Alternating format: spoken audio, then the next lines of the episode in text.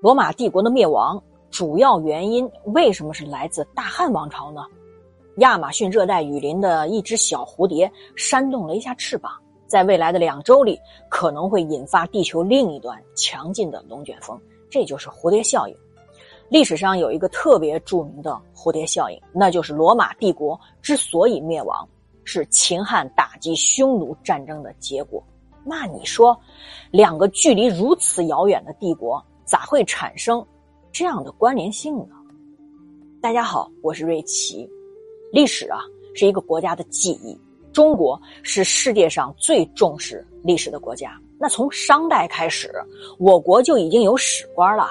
中国是世界上历史资料最全最多的国家，可谓是浩如烟海。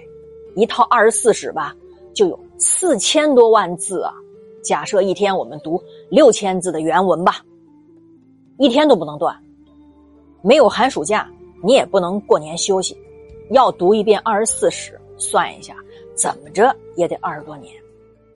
你会说啊，哇，太夸张了吧，琪姐？为什么呢？要用这么长的时间？因为啊，二十四史是古文，里边有我们不熟悉的大量生僻字、人地名。不熟悉的典章制度，哎，读起来可费劲。大家都知道啊，我讲《资治通鉴》，我总是说读史使人明智。哎，其实话也不单纯是这么说。一个人多读几本史书，就会明智起来吗？哪有那么简单啊？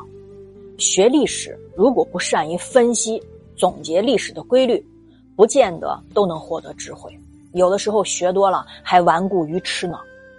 中国历史分析的难啊，就在于历史太长，史料太多。如果记住一堆年号，其实它并不能使你明智。要在分析历史规律上下苦功夫。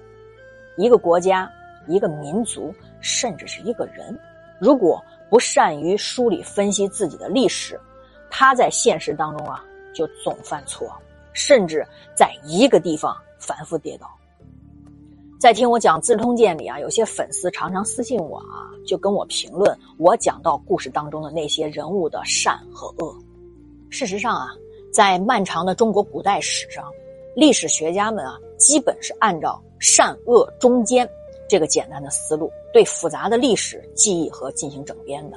你看几千年来啊，很多读者都认为，如果大家都老老实实贯彻孔孟之说。那么尧舜之治很快就会再现，而我们老百姓啊，听了历史的评书演绎，得出的结论啊，更是简单：一切的成功啊，都是因为皇上亲贤臣，远小人，天下自然太平啊。你想啊，这种历史总结能力，在中国其实从秦朝到清朝，一直在治乱循环当中啊，就这么绕弯弯。那也希望啊，听我讲《资治通鉴》的你们，不要落在。这个漩涡里，不读中国史啊，不知中国之伟大；不读世界史，你不知中国之特质；不读世界史，你无法准确的判断中国文明在世界上的位置以及自身的独特之处。事实上，中国历史有很多啊与欧洲历史极其相似的阶段。匈奴的历史最早啊可以追溯到尧舜时期。他们对中原王朝的统治造成了挺大的困惑，就连啊强如大汉王朝吧，初期也只能选择和亲的方式。但就是这样一个极其强大而有底蕴的民族，为何后来就神秘的消失在了滚滚历史长河之中了呢？和我们今天要讨论的罗马帝国的消亡与秦汉帝国存在有什么样的具体联系啊？在罗马帝国和秦汉帝国之间，有一片广阔的草原，由蒙古延伸到乌克兰一带，叫做欧亚大草原。它实际上把罗马和秦汉连接在了一起。那这片草原上发生的大事儿，有时候也会连锁影响到欧亚的两端。在欧亚大草原的东部，生活着强大的匈奴部族，对秦汉帝国的生存构成了严重的威胁。早在战国时期，匈奴和中原的战争就已经开始了。那这个时期呢，主要受匈奴侵扰的是秦、赵、燕，哎，这三个国家。虽然呀，战国的战乱不断，世道流离，但主要是中原内部的战争。匈奴没有在这个时期啊大举进犯中原，主要是秦、赵、燕三个国家的功劳啊。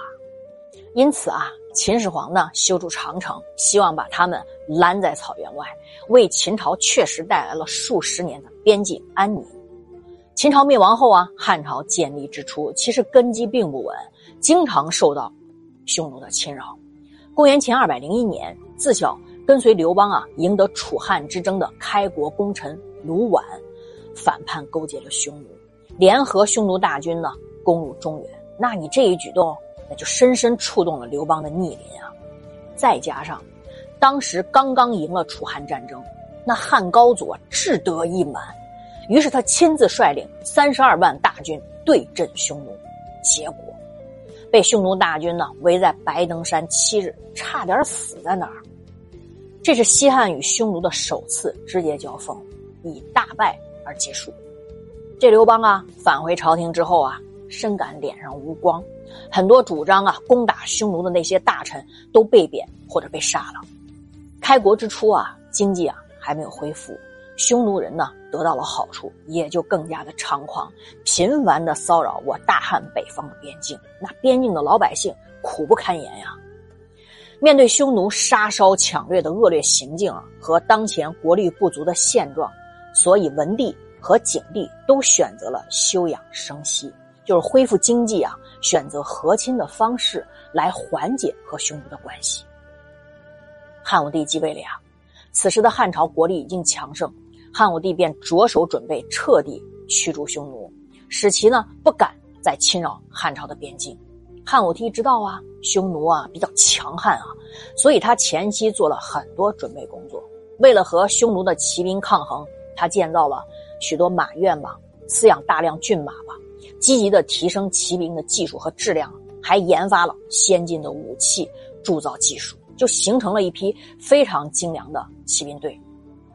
同时呢，汉武帝在选用将领啊，不看出身，也不看资历，就大力扶植那些有雄心壮志、勇猛无畏的年轻将领。汉武帝统治期间啊，一次次发动战争，就深入敌后，逐渐算是削弱了匈奴人的实力。最后，找到了匈奴的死穴，致使他们彻底衰落，就远逃到西欧，彻底退出了中国历史。经过持续不断的打击啊，匈奴分裂为南北两个部分。南匈奴呢成为中国的附庸，而北匈奴啊依然是桀骜不驯。于是呢，到了东汉时期，中国联合南匈奴去攻打北匈奴，北匈奴就受到极为沉重的打击，之后就往西迁徙到了中亚，在中亚停留了一段时间之后，一部分匈奴人继续西进。在四世纪的晚期，到达了黑海的沿岸。他们呀，是几乎粘在马上的民族。匈奴人啊，稍微的就是一愤怒，他们呀就奋起作战，排成楔形的队形，发出各种狂叫声，就投入战斗。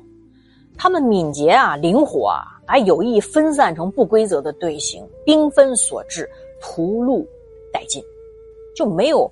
固定的居所也没有房屋，也没有法律，也没有稳定的生计。他们乘坐着大篷车，就像难民一样四处流浪。匈奴人的西进啊，引起了一连串的连锁反应。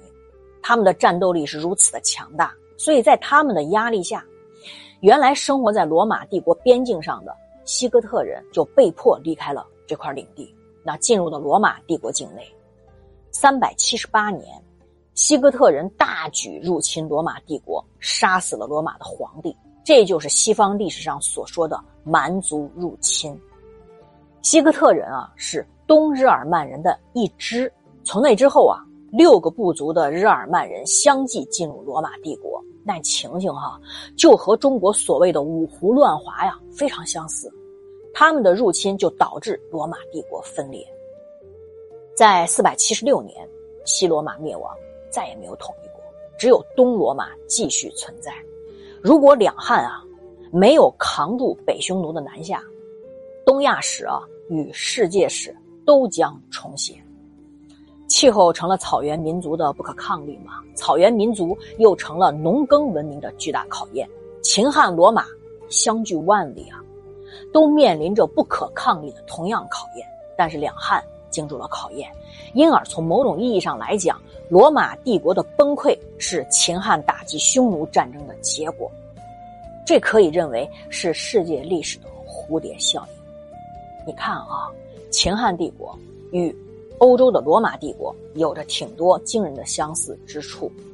汉帝国崩溃后，蛮族入侵可不是简单的中国独有的现象，那是当时一个世界性的现象。罗马帝国也是在同一波蛮族入侵当中给崩溃的。中国史和其他国家的历史。哎呀也有着神同步的阶段，那中国和罗马的历史进程为什么如此相似呢？我在秦汉与罗马的下一集分解。